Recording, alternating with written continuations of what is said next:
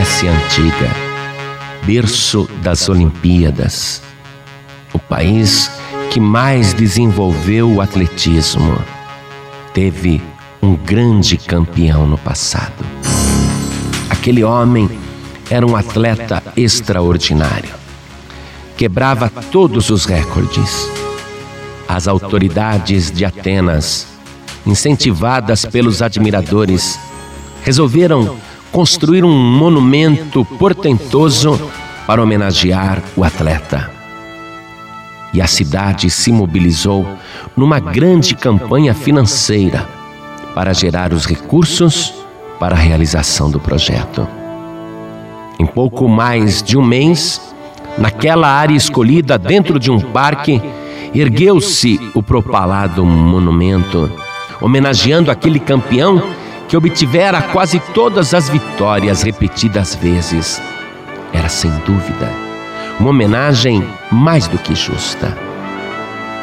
Entretanto, um outro atleta, que havia sido derrotado várias vezes nas mesmas competições, ou seja, um rival daquele famoso campeão, mostrava-se irritado, irado e cheio de inveja por causa da homenagem que estava sendo feita ao grande campeão.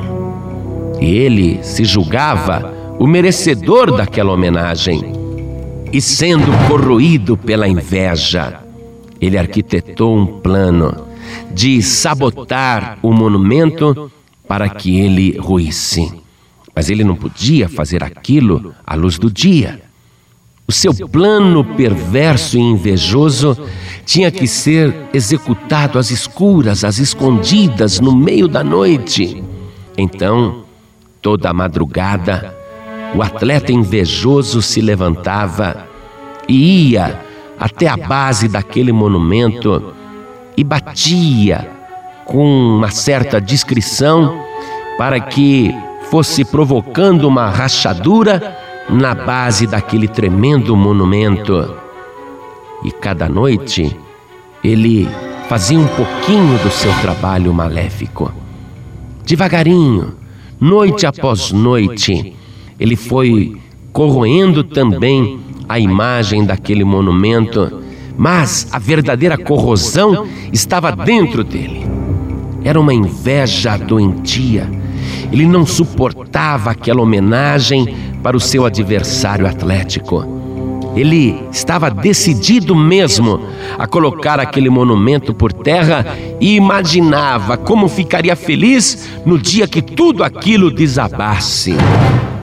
E numa madrugada em que ele se levantou e foi ali munido de ferramentas e foi serrando a base, talhando a base, sentindo que estava bem próximo de atingir o seu objetivo, a dar um golpe um pouco mais forte.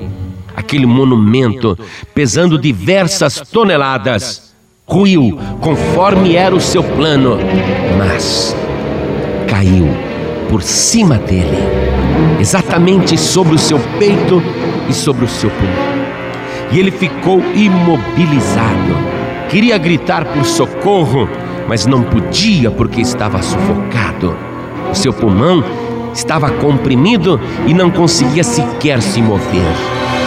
E lentamente ele foi morrendo, não somente pela falta de ar, mas pela grave hemorragia que estava sendo provocada dentro dos seus órgãos.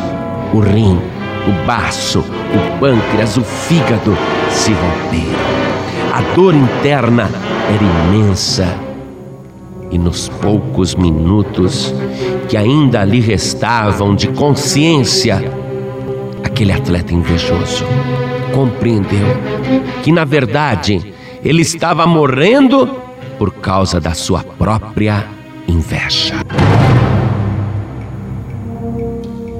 O que esta ilustração está querendo te mostrar? Que a inveja faz mal principalmente ao invejoso.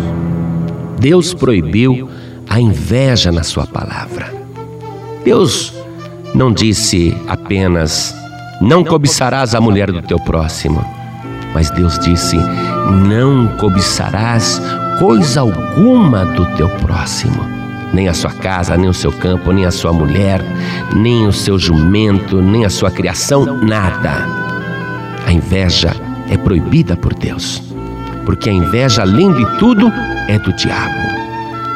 Prejudica a pessoa que é invejada, mas causa um dano muito maior à pessoa que tem inveja.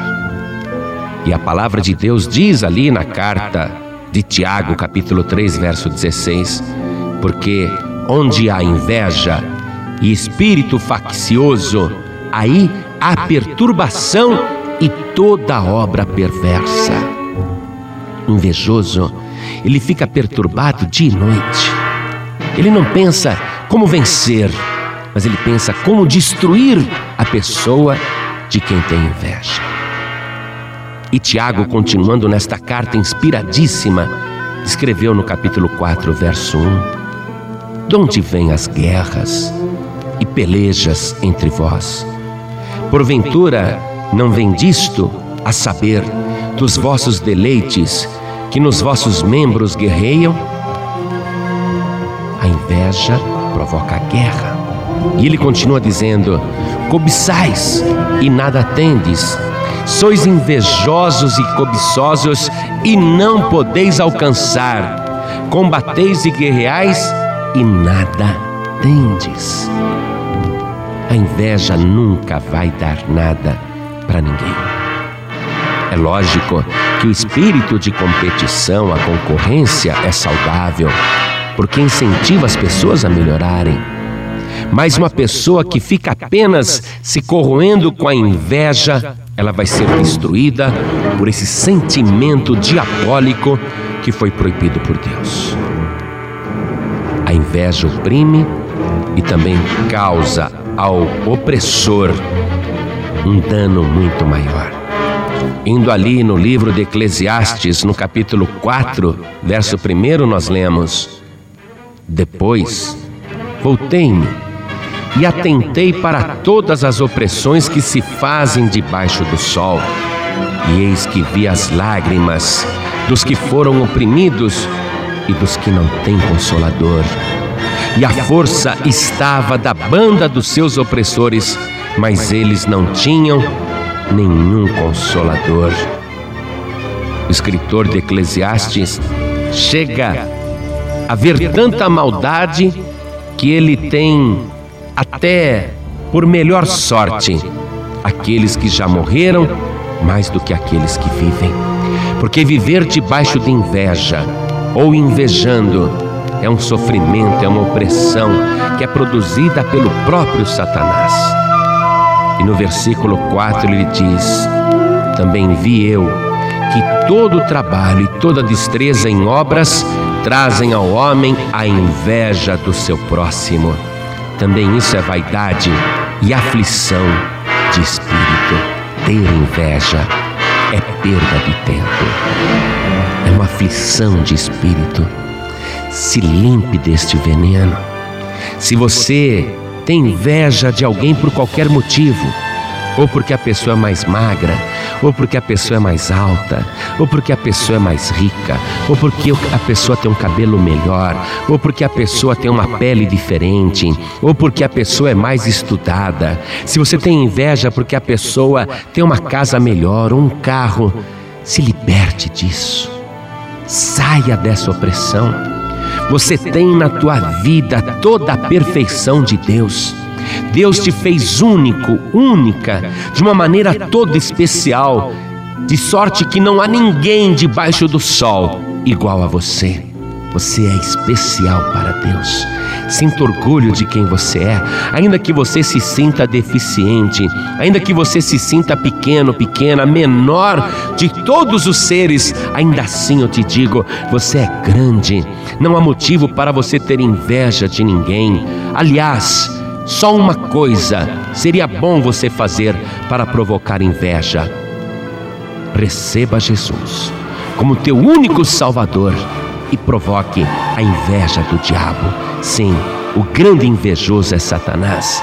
Mas receba Jesus na tua vida, louve a Deus de todo o coração, limpe as suas profundezas de toda maldade, amargura e iniquidade, limpe o teu coração com o sangue de Jesus, e o diabo terá inveja de você.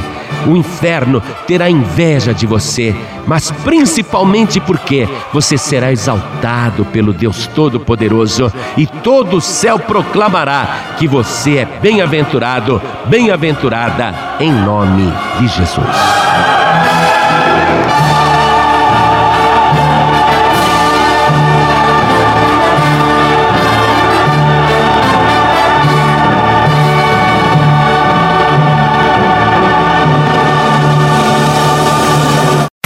Você acabou de ouvir este podcast com João Ribe Palharim, um oferecimento dos pregadores do telhado. Para saber mais sobre este trabalho, acesse o site pregadoresdotelhado.org.br. Pregadores do Telhado, feliz a nação cujo Deus é o Senhor.